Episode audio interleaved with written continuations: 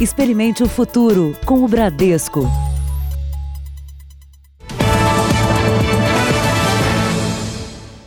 Olá, boa noite para você. Boa noite. O mercado financeiro mundial viveu um dia de bastante nervosismo. Uma guerra de preços do petróleo entre a Rússia e a Arábia Saudita derrubou as bolsas em todo o mundo. Ao longo dessa edição, o JR vai explicar como isso atinge o consumidor comum e o Brasil. Só a Petrobras perdeu hoje 95 bilhões de reais em valor de mercado. O mercado brasileiro nem estava aberto ainda, mas os ventos que sopravam do Oriente já indicavam um dia turbulento. A nova guerra do petróleo derrubou as principais bolsas asiáticas.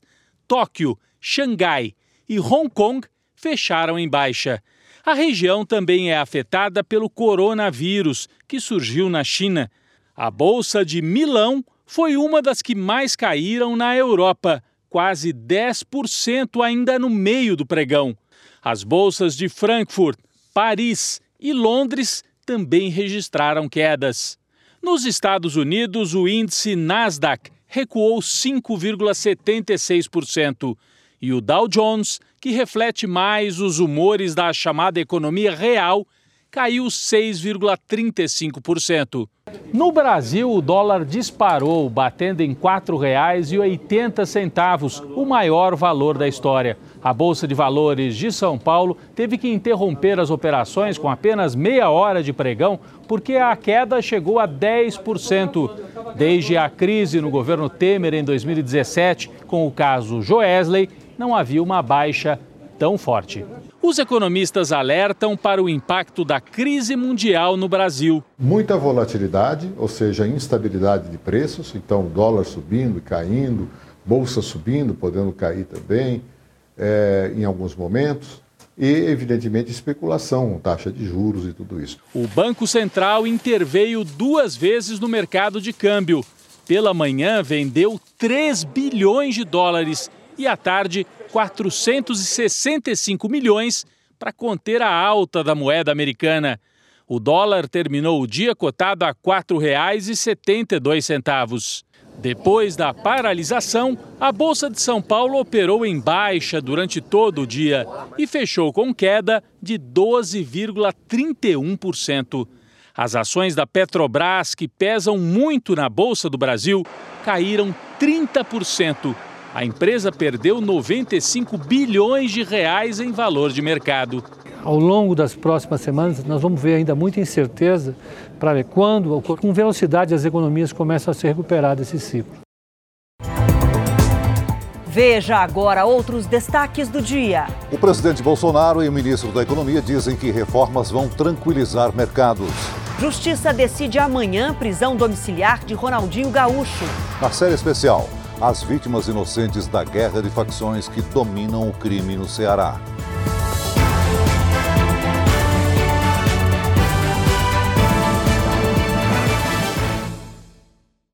Oferecimento: Bradesco. Experimente o futuro. Hoje.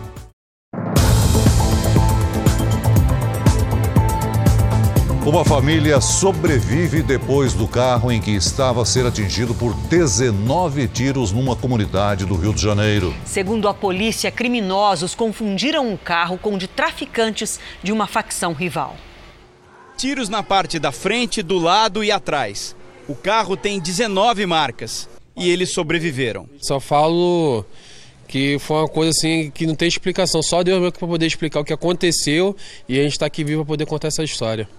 A família estava voltando de uma festa. Ao entrar em uma rua, três homens armados com fuzis e pistolas começaram a atirar. Edson acelerou e conseguiu escapar. É muita bala dentro. É como se a bala tivesse entrado, mas tivesse evaporado. Tivesse virado fumaça em vez de pegar na gente. Os disparos foram feitos a curta distância. Os traficantes acreditavam que dentro do carro estavam outros criminosos de uma facção rival. O ataque aconteceu numa rua que dá acesso a uma comunidade, que é alvo de uma disputa por pontos de venda de drogas. Repare nestas marcas. Um dos tiros acertou o encosto do banco do carona. Taniara estava aqui. Apenas os estilhaços do vidro atingiram o olho esquerdo dela. Edson foi atingido de raspão no ombro e Guilherme sofreu ferimentos na orelha. Ah, vai ser o dia que a gente vai comemorar mais um, mais um aniversário, mais um ano de vida. Não vai ser só o dia da mulher, não. Vai ser o dia da gente agora. Em Minas Gerais, a polícia confirmou hoje a morte do sétimo paciente por suspeita de intoxicação depois de ter consumido cerveja. A justiça desbloqueou parte do dinheiro da cervejaria para que ela possa iniciar o pagamento das indenizações às vítimas. O motorista Ronaldo dos Santos, de 49 anos, estava internado havia 48 dias. Ele era casado e tinha três filhos. O cara super brincalhão, toda enquanto família contava as, as mesmas piadas, mas super engraçada. Já são 38 casos suspeitos de intoxicação em três meses de investigação. Exames detectaram a substância no sangue de 11 pacientes que consumiram produtos da mesma cervejaria. Um deles é o professor de psicologia Cristiano Gomes, que recebeu alta depois de 74 dias internado. Sentimento de satisfação de ter tido alta, não é? é um ponto inicial apenas de uma necessidade grande ainda de recuperação. A Baker conseguiu o que considera a primeira vitória judicial. O Tribunal de Minas acolheu recurso da cervejaria e reduziu de 100 para 5 milhões de reais a quantia que havia sido bloqueada a pedido do Ministério Público Estadual para garantir o pagamento de indenizações às vítimas. Na decisão, o desembargador ressaltou que o valor pode aumentar caso a necessidade fique comprovada no processo. A decisão ainda obriga a empresa a pagar despesas médicas não cobertas pelos planos de saúde e dar assistência aos familiares das vítimas. Os bens da cervejaria seguem indisponíveis e só podem ser vendidos com autorização judicial. A polícia ainda não sabe como a substância de etileno glicol foi parar em um dos tanques de produção da cervejaria. Foi encontrado hoje o corpo de um soldado assassinado por traficantes em Salvador. Os bombeiros acreditam que ele tenha se afogado quando tentava escapar dos tiros. Depois de mais de 24 horas de buscas, o corpo do soldado foi encontrado nesta lagoa na periferia de Salvador. Um ambiente bastante complicado, com muitos objetos dentro, bastante, bastante lama, tá? Então foi um trabalho né, é, realizado né, por tato mesmo, ia tateando todo o ambiente. Fernando Guardiano, de 21 anos, estava de folga na madrugada de domingo quando o crime aconteceu. O soldado voltava de carro de uma festa com dois colegas do Exército. Depois de deixar um deles em casa, Fernando e o outro amigo foram abordados por homens armados. Segundo a polícia, inicialmente eles foram confundidos com traficantes de um bairro vizinho. E quando os homens perceberam que se tratava de militares, resolveram matar os rapazes. Os soldados foram agredidos e jogados na lagoa, onde tentaram desviar dos tiros. O amigo de Fernando conseguiu fugir e identificou os dois atiradores. Em uma ação da polícia, um deles foi baleado e morreu no hospital. O outro está foragido. Apesar do rigor da lei, casos de embriaguez ao volante aumentaram no Brasil. Em Goiás, flagrantes mostram o perigo de dirigir sob efeito do álcool. Este acidente ocorreu no interior de Goiás. O carro bateu com tanta violência numa árvore que foi partido ao meio. O motorista estaria embriagado e foi levado para o hospital. O carro dele estava cheio de latas de cerveja. Em Goiânia, um carro fez uma manobra proibida no semáforo, foi atropelado por uma carreta e arrastado por vários metros. Uma professora de 24 anos, que pegava carona depois de uma festa, morreu no acidente. A imprudência continua bastante, a embriaguez continua bastante, o desrespeito às normas de trânsito ainda é frequente. O motorista não fez o teste do bafômetro. Ele nega que estivesse sob efeito de álcool. Se a gente chegou no evento já era tarde. Não deu nem tempo de beber assim, não, gente. Tá doido. Na BR-060, no sudoeste do estado, mais dois motoristas foram flagrados bêbados. Um deles ainda estava com o copo e a garrafa no carro. Só um concordou com o teste de alcoolemia. 0,83, você está muito embriagado. O motorista autuado por embriaguez paga multa de quase 3 mil reais, pode perder o direito de dirigir por até um ano e ganha sete pontos na carteira. Se for reincidente, a multa dobra de valor. Apesar do rigor da lei, os casos de embriaguez ao volante aumentaram no Brasil.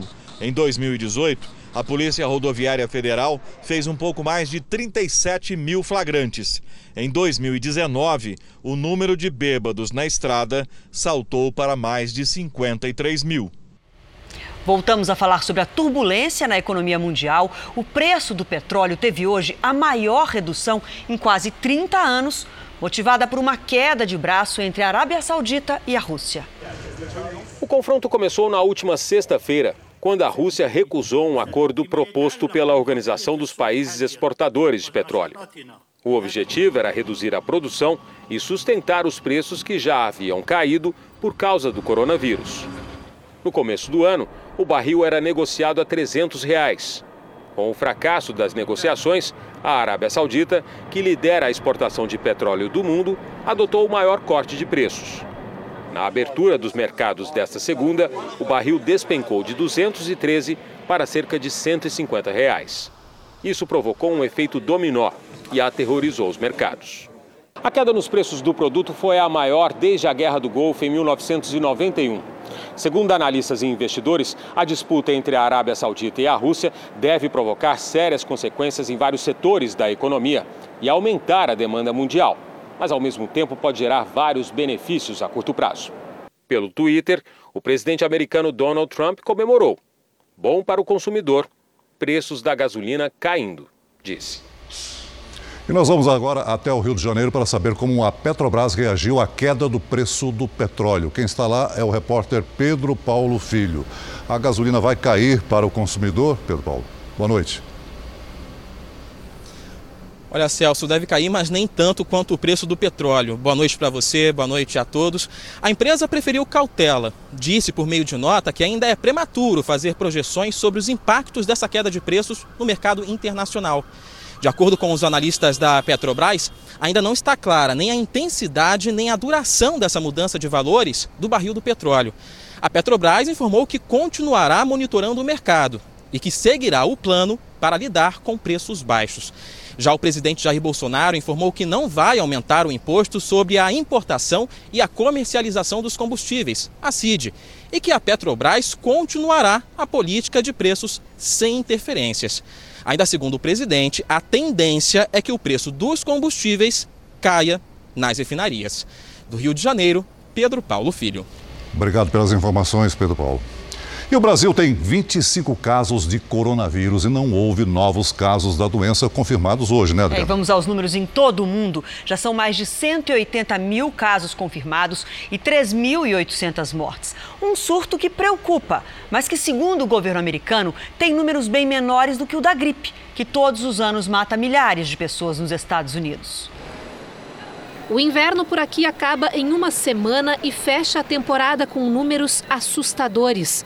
Estima-se que 10% da população pegou a gripe comum e mais de 20 mil pessoas morreram, incluindo 136 crianças. Já os números da Covid-19 são mais baixos no país: 666 casos e 26 mortes.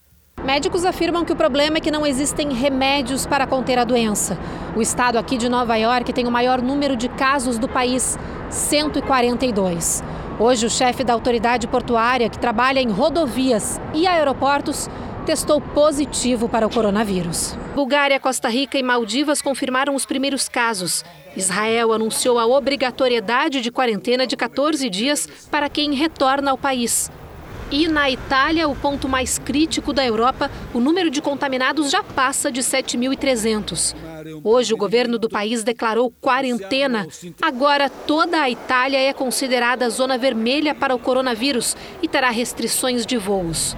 Todos os eventos esportivos também foram suspensos. Também no Brasil, a gripe comum é um problema de saúde pública maior do que o coronavírus. E os laboratórios brasileiros estão cada vez mais preparados para lidar com a Covid-19. Muitos poderão em breve fazer o exame de detecção sem necessidade de contraprova dos centros de referência. Todos os dias chegam caixas como esta ao laboratório de virologia do Instituto Adolfo Lutz, em São Paulo. Elas contêm material de pacientes com suspeita de Covid-19. Este é um dos quatro centros de referência para o teste de coronavírus no Brasil. Os outros são a Fiocruz, no Rio, o Instituto Evandro Chagas, no Pará e o Laboratório Central de Goiás. Com esse resultado, a vigilância consegue ir atrás desse paciente, localizar o paciente, fazer a tentativa de isolamento. O resultado do teste de coronavírus leva de 24 a 72 horas, dependendo do volume de exames. No começo do ano, a China e a Alemanha divulgaram as sequências genéticas do coronavírus e, com essa informação, foi possível fabricar reagentes para o diagnóstico.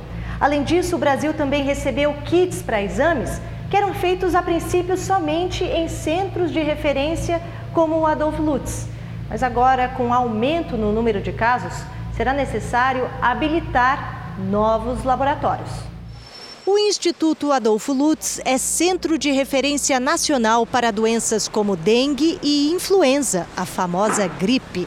O último boletim do Ministério da Saúde informou que em 2019, quase 5 mil pessoas morreram por insuficiência respiratória. Um quarto delas por causa de gripe. É importante é, salientar que é um vírus que dá uma doença respiratória branda. Né? É, não há necessidade de pânico. Os casos graves são em pacientes que têm uma outra comorbidade. Uma outra Pessoa, doença. Uma outra doença. Um relatório da Etiópia aponta que os pilotos da Boeing não tiveram treinamento adequado para evitar um acidente em que 157 pessoas morreram. A queda foi no ano passado, depois de um erro nos sensores que regulam o ângulo do avião. Os equipamentos diziam que a aeronave subia quando na verdade estava com o nariz apontado para o solo. Segundo o relatório, as simulações dos pilotos deveriam incluir cenários de falhas como essa, o que não foi feito. Em 2018, um outro acidente com o mesmo modelo da Boeing deixou 189 mortos na Indonésia. A seguir, qual o impacto da queda nas bolsas para quem tem dinheiro aplicado? E também o assalto milionário no aeroporto do Chile. E na nossa série especial, dois anos depois, familiares das vítimas da maior chacina de Fortaleza ainda cobram justiça.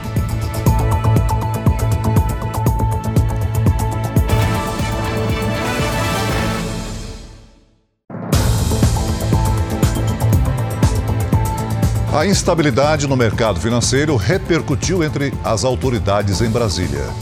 O ministro Paulo Guedes afirmou que a economia enfrenta um momento delicado no mundo inteiro. O mundo está descendo. Estamos absolutamente tranquilos, absolutamente serenos. Então é, é hora de justamente termos uma atitude construtiva. Os três poderes, com serenidade, cada um resolvendo a sua parte. O governo investe nas reformas administrativa e tributária para alavancar a economia. Os projetos devem ser enviados ao Congresso Nacional nos próximos dias. Estamos aguardando, ansiosos já há alguns meses, né? E certamente o governo tem outras ações que vai precisar tomar nos próximos dias. Eu acho que existem outros projetos que vão poder ser votados no curto prazo. E estreia hoje o JR Dinheiro com a comentarista Patrícia Lages, que vai traduzir as notícias do mundo da economia para a gente. Bem-vinda, Patrícia. Boa noite. Obrigada, Começando num dia nervoso, hein? Como é que essa turbulência toda afeta o bolso do consumidor comum que não tem dinheiro na bolsa? Boa noite, Adriana. Boa noite, Celso. E boa noite para você de casa. Olha só, o primeiro impacto é que tudo que você compra, que é cotado em dólar, vai aumentar de preço. Então, o melhor é adiar as compras em dólar e esperar a moeda baixar. E para o brasileiro que está preocupado com os investimentos, qual é a melhor escolha nesse momento? Olha só, tem um conceito básico quando o assunto é investimento. Funciona assim: quanto menor o risco do investimento, menor também vai ser o rendimento. E quanto maior o rendimento, maior vai ser o risco desse investimento. E esse investimento deve ser o mais próximo do seu perfil. Se você quer mais segurança, é porque o seu perfil é mais conservador. Então você deve escolher investimentos em renda fixa, onde você ganha menos, mas você não perde, como nos CDBs, nas LCAs e nas LCIs. Mas e se a pessoa quer tentar um rendimento um pouquinho melhor? E não quer também correr tantos riscos. Existe saída? Existe opção? Existe sim, Adriana. Esse aí é um perfil mais moderado. Nesse caso, é importante ter uma reserva de emergência. Primeiro, na renda fixa, que é segura, mas também aplicar uma parte em renda variável, onde o retorno, apesar de não ser previsível, ele é um pouquinho maior. Então, você vai ter um pouco mais de rendimento, mas não arrisca todo o seu dinheiro. Vamos ficar de olho aqui na, nas mudanças da economia para dar boas dicas para o nosso público. É Obrigada, viu? Uma quadrilha roubou milhões de dólares de uma empresa de transporte no Chile. O roubo aconteceu no Aeroporto Internacional de Santiago. O alvo foi um caminhão blindado. A quadrilha usou armas de grosso calibre e uniformes de uma empresa de transporte. Houve tiroteio e dois policiais ficaram feridos. Os ladrões fugiram do local numa van. Eles escaparam com o equivalente a 70 milhões de reais em dinheiro. Você vai ver a seguir, Ronaldinho Gaúcho aguarda a resposta da Justiça do Paraguai sobre pedido de prisão domiciliar. E na série especial sobre a violência no Ceará, os acusados pela maior chacina que deixou 14 mortos seguem sem punição.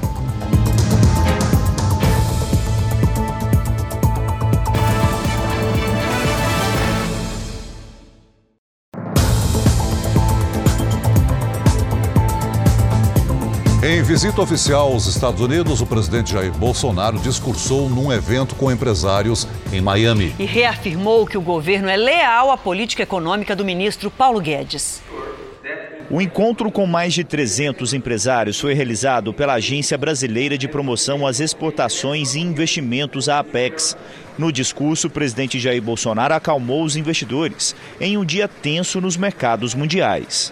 Apesar de alguns atritos, que é muito normal acontecer na política, a Câmara fará a sua parte, buscando a melhor reforma administrativa e tributária.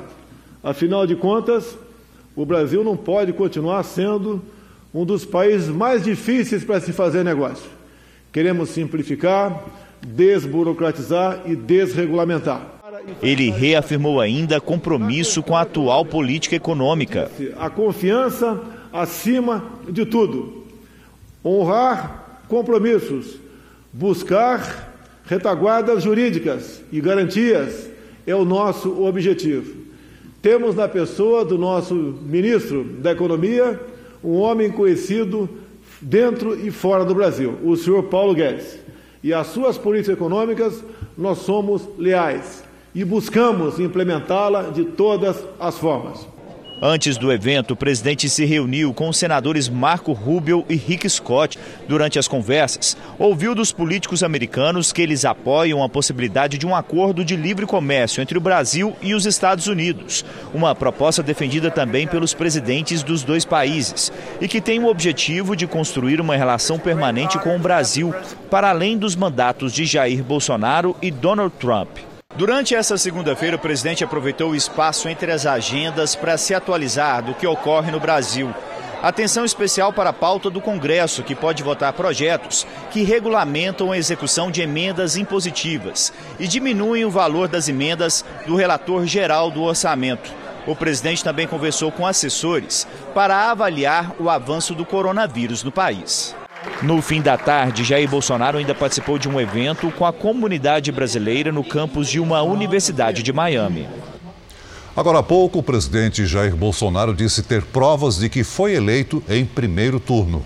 Eu acredito que, pelas provas que tenho nas minhas mãos, que vou mostrar brevemente, é, tinha sido, eu fui eleito em primeiro turno, mas no meu entender houve fraude, tá? E nós temos não apenas é, uma palavra, nós temos é, comprovado previamente, eu quero mostrar, porque nós precisamos de aprovar no Brasil um sistema seguro de apuração é, de, de, de, de votos. O Brasil fechou um acordo com os Estados Unidos para cooperação militar. Com isso, empresas brasileiras de defesa e segurança poderão firmar parcerias com as americanas para a venda de produtos e desenvolvimento de projetos. O Brasil tem mais de mil empresas na área de segurança e defesa que geram um milhão de empregos.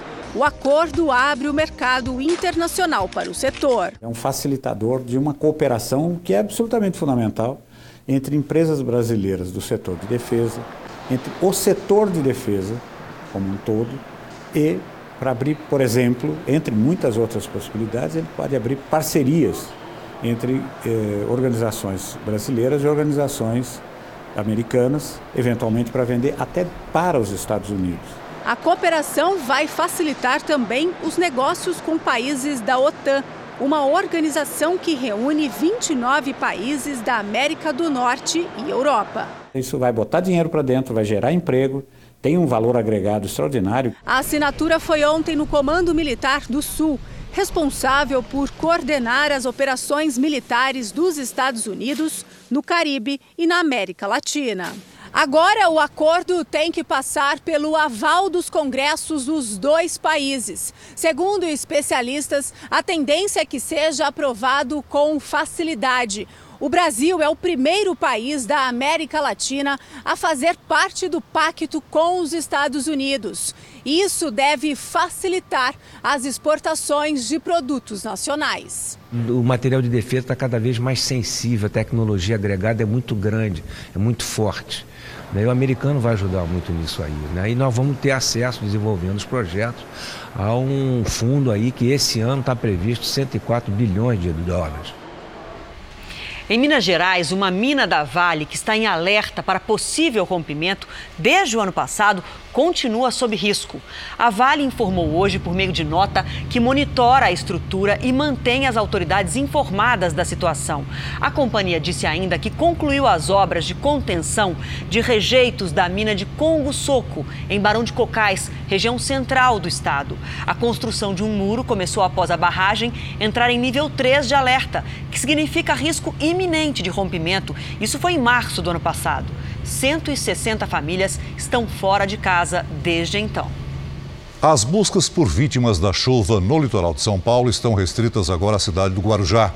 Foram confirmadas 43 mortes. 36 pessoas estão desaparecidas, a maior parte no Morro da Barreira. E segue também a procura por um dos bombeiros que morreram soterrados. No Morro do Macaco, o esforço é para encontrar o cabo Marcial Batalha, de 46 anos, o único que continua desaparecido nesta área. Essas imagens mostram o cabo chegando ao bairro inundado, junto com o colega Rogério de Moraes Santos, de 43 anos, e o assessor da prefeitura, Rafael Rodrigues, de 37. Os três conseguiram avisar cerca de 50 famílias sobre o risco. Infelizmente, houve um segundo desabamento e foi onde as vítimas foram atingidas. Pelo aplicativo, Rafael falou do desespero dos moradores. Caiu um barraco atingindo mãe e filho, ele relatou, perto de meia-noite e meia. Era a Tatiana e o filho, que morreram soterrados. Foi a última mensagem dele era muito respeitado pelo espírito solidário, ele sempre foi assim. No Morro da Barreira, onde há mais de 30 desaparecidos, as máquinas ajudam os 85 bombeiros nas buscas. Silvia vem todos os dias até aqui. Ela já enterrou cinco pessoas da família. Falta encontrar a tia. Eles não tinham medo, eles tinham segurança, eles achavam que estavam seguros. Todos os dias, geólogos avaliam as condições do terreno. A preocupação agora é com as moradias que ficam no entorno do local onde aconteceu o deslizamento. Essas daqui, por exemplo, ficam bem pertinho de onde a lama escorregou no Morro da Barreira. Os técnicos da Defesa Civil agora estão verificando se há trincas, rachaduras e vão decidir se elas também precisam ser interditadas. Seu Galvão mora em uma área preocupante. Parte dessa pedra rolou morro abaixo na noite do temporal. O que eles dizem? Que aquela ponta de pedra vai descer. Quando ela descer, ninguém sabe para onde ela vai. Se vai para lá, se vai de frente ou se cai para cá. Olha, e o tempo voltou a ter cara de verão hoje em quase todo o país, ou seja, com calorão e também pancadas de chuva à tarde. Hora de conversar com a Lidiane Sayuri. Boa noite para você, Lid. Bom, esses temporais já assustaram muito esse ano, né? Eles podem causar transtornos amanhã também? Podem sim, Adriana. Boa noite para você, para o Celso, para todo mundo que nos acompanha. Olha, o risco para novos alagamentos e deslizamentos é alto no Nordeste, Tocantins e também no Pará. Em Belém, mais cedo, a combinação de temporais com maré alta e lua cheia alagou completamente a cidade. O encontro de ventos dos dois hemisférios, representado por essa escadinha aqui no mapa, forma muitas nuvens carregadas perto da linha do Equador.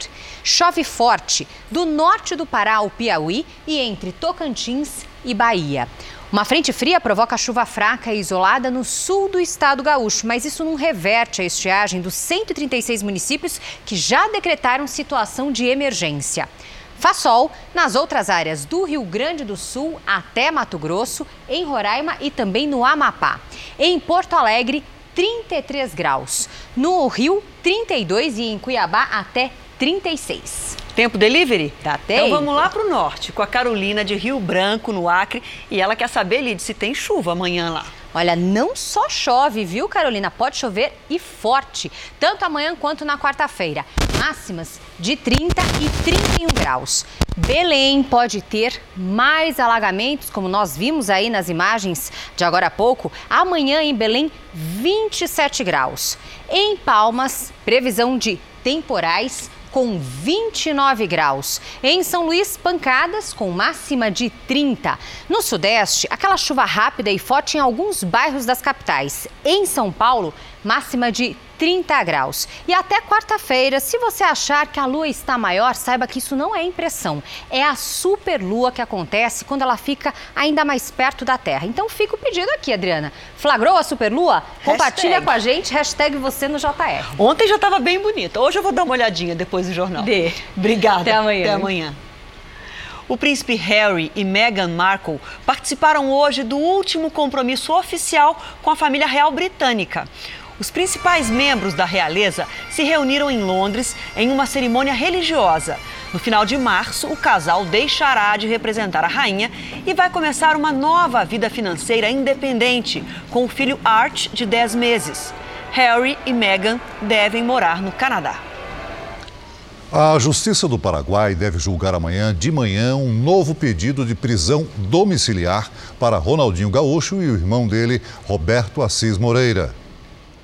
Os advogados de Ronaldinho Gaúcho mudaram de estratégia. Primeiro, querem tirá-lo da prisão, para só então pedir a liberdade. Segundo a jornalista paraguaia Merchu que conseguiu algumas fotos do jogador na cadeia, Ronaldinho está tranquilo. Se o pedido de prisão domiciliar for aceito, Ronaldinho ficará em uma casa aqui em Assunção. O Ministério Público Paraguaio diz que não se opõe, desde que sejam tomados cuidados para evitar que o craque deixe o país, até explicar a relação com a empresária Dália Lopes. O craque veio ao Paraguai participar de um evento beneficente de uma ONG da empresária e o recebeu no aeroporto. Hoje, o presidente do Paraguai, Mário Benítez, cassou o alvará de funcionamento da entidade por suspeitas de crimes financeiros. Os advogados de Dália revelaram que os passaportes adulterados serviriam para montar uma empresa no Paraguai, mas dizem que ela não sabia que os documentos eram falsos. Estava interessado em realizar negócios no Paraguai eh, negócios comerciais, diria. Para o Ministério Público paraguaio, Dália pode ser o elo entre Ronaldinho e possíveis crimes financeiros. Ela está foragida. O ministro da Justiça, Sérgio Moro, entrou em contato com as autoridades paraguaias para acompanhar o caso, mas destacou que as decisões da justiça do país vizinho são soberanas. Foi detido agora há pouco um funcionário do Departamento de Imigração do Paraguai. Ele trabalha no aeroporto e teria participado da falsificação do passaporte. O funcionário teria feito vista grossa na entrada do empresário que negociou os passaportes falsos. E a Secretaria Nacional Anticorrupção do Paraguai também vai investigar o caso. O pedido foi feito pelo ministro do Interior, equivalente ao ministro da Justiça aqui no Brasil. No r7.com você encontra uma galeria de fotos com outras polêmicas envolvendo Ronaldinho Gaúcho. A polícia de São Paulo investiga a morte de um homem dentro de um hospital público na zona sul da capital. Ele foi assassinado com 11 tiros disparados por dois criminosos que invadiram o local. A vítima estava internada por ter sido alvo de uma tentativa de homicídio horas antes. O corpo de Valdinei Carlos Ribeiro foi liberado do Instituto Médico Legal no fim da tarde. Valdinei foi encontrado amarrado e baleado no meio da rua na comunidade de Heliópolis na madrugada de domingo. Segundo a polícia, ele contou que havia sido sequestrado num baile funk perto dali.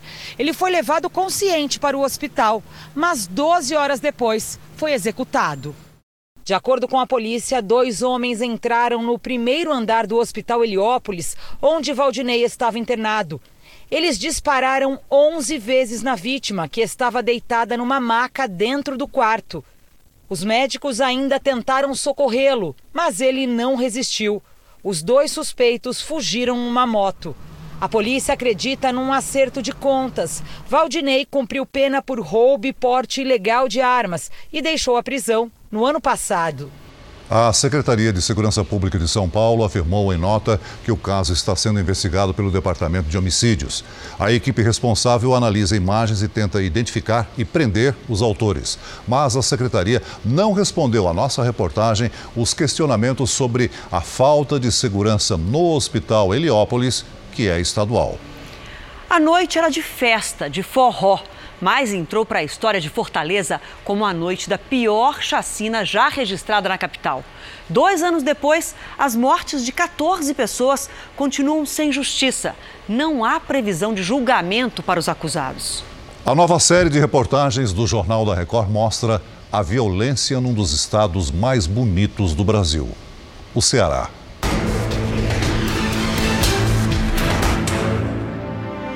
A vida de Dona Maria acabou na madrugada daquele 21 de janeiro, um domingo. Eu não, cara, se você subir de lá para cá, que eu venho sofrendo. A emoção de Dona Maria se explica. Na noite da chacina, neste bairro de Fortaleza, ela poderia ter se tornado uma das vítimas. Mas ficou em casa. Foi o marido quem saiu para cuidar da barraquinha de lanches que a ajudava a garantir o sustento da família. Pouco antes de ser assassinado, o marido, apelidado de Marrom, gravou um vídeo.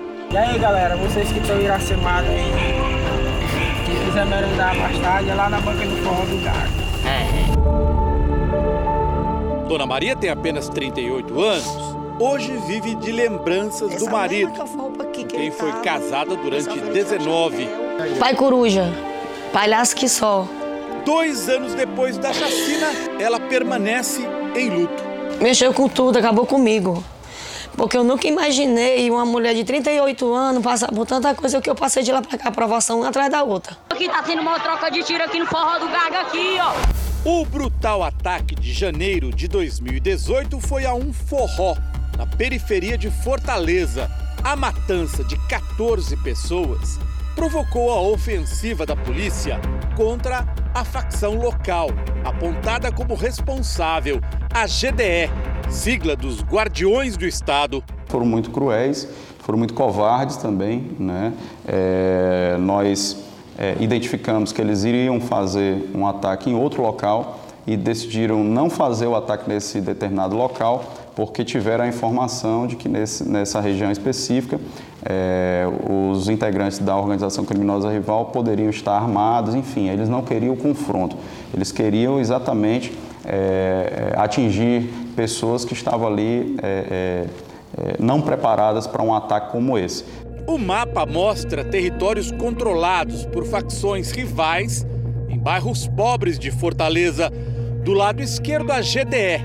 Do lado direito, um grupo local filiado ao Comando Vermelho, no Rio de Janeiro. Segundo o inquérito policial, esta foto pode ter sido feita pouco antes do ataque. Acabaram por é, é, vitimar pessoas né, que sequer é, eram integrantes de organizações criminosas, que não tinham é, históricos criminais, né, salvo raríssimas exceções. Né? Então, quer dizer, foi um ataque. Foi o caso do marido de Dona Maria. Vi eu e meu filho tem como provar, nós estávamos todos juntos. Fecharam a rua lá, fecharam e meteram bala. Foi 40 minutos de bala. Depois que acabou 40 minutos de bala, chegou um policial. E o meu filho, desmaiando, não perdeu um bocado de sangue. Isso é uma covardia, rapaz. Isso não é coisa pra gente, não. Num celular, a polícia encontrou troca de mensagens entre dois integrantes do bando, Breno Castro, o Mata Rindo, saúdo comparsa por ter participado da matança. Deijair de Souza Silva, o de Deus, líder da facção que teria autorizado a chacina, foi preso num bairro nobre de Fortaleza. O Ministério Público denunciou 15 pessoas. A polícia traçou um perfil dos integrantes do bando. Típico da juventude, os indivíduos é, perpetram ataques criminosos com maior grau de violência, maior grau de exposição. Os sete conselheiros da facção responsável pela chacina hoje estão presos. A chacina foi o ponto inicial para um mapeamento geográfico que autoridades fizeram dos criminosos da facção conhecida como GDE, os Guardiões do Estado. Depois de mapeado e compreendido o fenômeno geográfico e, e, e chefes de cada, de cada local, foi possível a DRAC fazer um trabalho cirúrgico de tentar tirar das ruas é, esses chefes desses grupos, né, é, é, os chefes desses grupos de, de, cidades de interior e bairros em Fortaleza e região metropolitana. Para a Dona Maria, o trabalho da polícia chegou tarde. Dois anos depois, a viúva ainda tem de lidar com o trauma do filho. Aos 12 anos de idade, na noite da matança, ele escapou por pouco. Levou um tiro na perna. Coisa mais triste do mundo, estou mais triste.